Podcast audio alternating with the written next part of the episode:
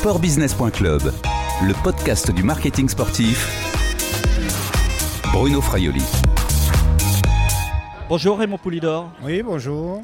On est où ici? On est au village départ du Tour de France, Et nous sommes? Dans le centre LCL. parce que donc vous êtes le l'ambassadeur? L'ambassadeur euh, relations publiques.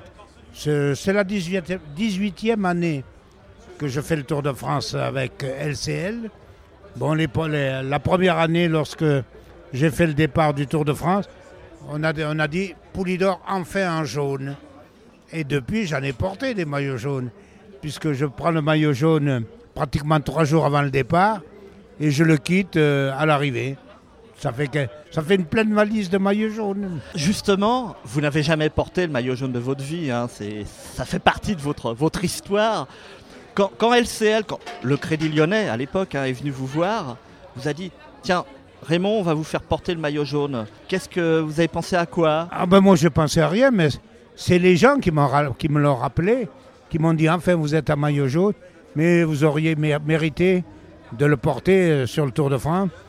Certains me disent oh vous auriez dû gagner un, deux, trois, quatre Tours de France, puisque euh, lorsque je prenais le départ du Tour de France, je faisais partie des favoris. Et on me- mon premier tour à 62, on m'a dit ah c'est pour l'année prochaine, 63, 64 c'est pour l'année prochaine, et ainsi de suite. Quel est votre rôle, euh, Raymond Poulidor, sur, euh, avec LCL Bon, je suis un peu relation, relation publique, c'est-à-dire nous recevons les, les invités, de, les invités de, de LCL, je leur explique le déroulement de, de la course. Quelquefois, j'ai des, des, des clients à bord de ma voiture et on leur ferait participer à la course. Des fois, ils ont du mal à comprendre pourquoi on roule en tête, pourquoi on ne roule pas derrière, ainsi de suite. Alors tout, tout cela, ceux qui ne sont pas initiés apprennent le fonctionnement de la course cycliste. L'autre jour, j'ai suivi l'étape contre la montre euh, par équipe. Il y avait un client très important qui était dans la voiture.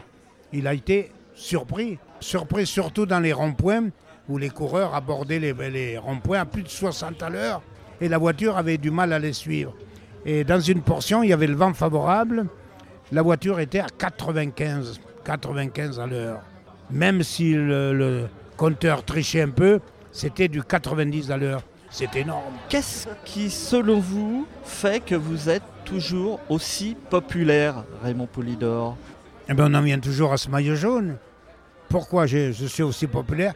Parce que je n'ai jamais porté le maillot jaune. Et pourtant, vous avez quand même un palmarès qui est hallucinant. Oui, bien sûr, j'ai fait trois fois deuxième, cinq fois troisième. Mais un Tour d'Espagne aussi, euh, oui, bien sûr, bien sûr, euh, mais là, on n'en tient pas compte. C'est le Tour de France. Même les personnes qui sont non initiées, qui ne suivent pas le cyclisme, le Tour de France va dans la famille.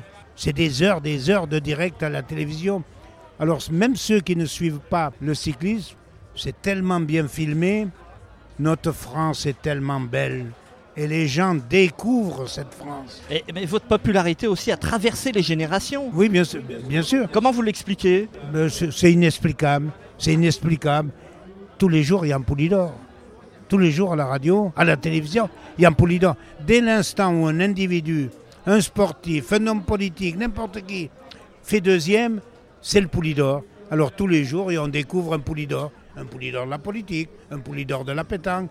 Et les, les jeunes, ils disent, mais qui c'est ce, qui c'est ce Poulidor C'est un artiste C'est un peintre C'est un ancien président de la République Vous êtes devenu une marque? Ben, c'est un nom commun. Lorsque vous allez acheter, je dis je vais acheter un frigidaire. Vous achetez une marque différente, soit un Arthur Martin, ainsi de suite. Mais c'est un frigidaire. Votre nom vous a échappé et maintenant dans le domaine public?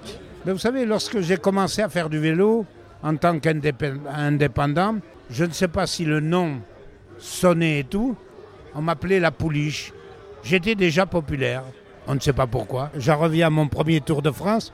Est-ce que cette popularité n'est pas partie déjà de ce Tour de France 62 Auparavant, j'avais gagné Milan-San Remo, champion de France. J'avais gagné de très très belles courses.